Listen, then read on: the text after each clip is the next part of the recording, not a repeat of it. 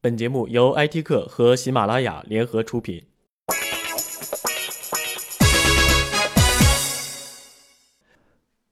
国内首家没有实体网点的银行——微众银行，低调上线了 App。因为诸多大事件发生，除了互联网和金融圈的人，并未引起公众的太大关注和讨论。官方呢，似乎也刻意保持低调，也没有看到相应的推广。在谈到微众银行的时候，很多人认为这是一种颠覆，媒体也喜欢将其与颠覆相关联。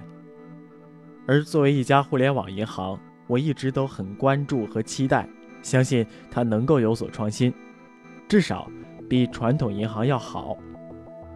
而从我目前的体验来说，微众银行看不到太多创新，至少跟颠覆搭不上关系，形同陌路。我更愿意相信现在的版本是个 demo，不过官方也不至于如此低调。就目前的 app 来说，我认为就是个理财工具，而不是一家银行的 app。除了具备一个银行卡号外，似乎跟银行没有太大的关联。经过测试，这个银行卡号并非虚拟，而是实实在在的账户，可以通过其他银行跨行汇款。这是我目前认为唯一创新之处，可以不用再去柜台开设银行账户了。一个正常的银行账户，转账、支付等功能必备，但微众银行账户尚不具备。其中的转出功能仅限绑定的同名他行卡，支付功能尚且不具备。目前的微众银行账户仅具备活期、定期存款两种模式。以及购买相关的理财产品，再没有其他的应用功能，甚至腾讯自家的微信支付都不支持微众银行卡号。可以确定，现在的微众银行就是一个测试版本。现在看到的微众银行跟我的期待完全不匹配。尽管我理解很多功能或许是限于政策法规等，但如此的简单版本也太糊弄人了，甚至还不如支付宝功能齐备。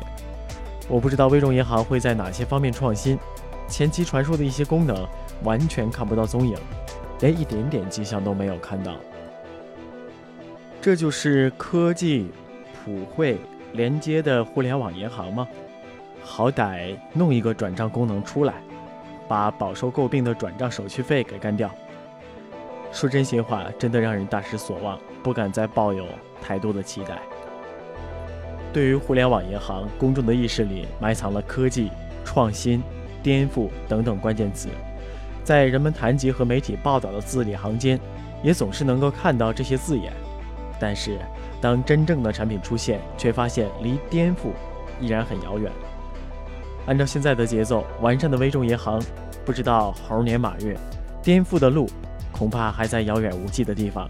恐怕在很长的一段时间里，我们还得忍受。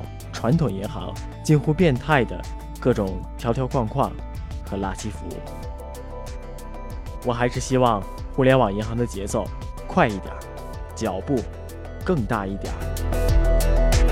IT 评论由 IT 客撰稿，铁男君播音制作。更多精彩内容，敬请关注喜马拉雅手机客户端。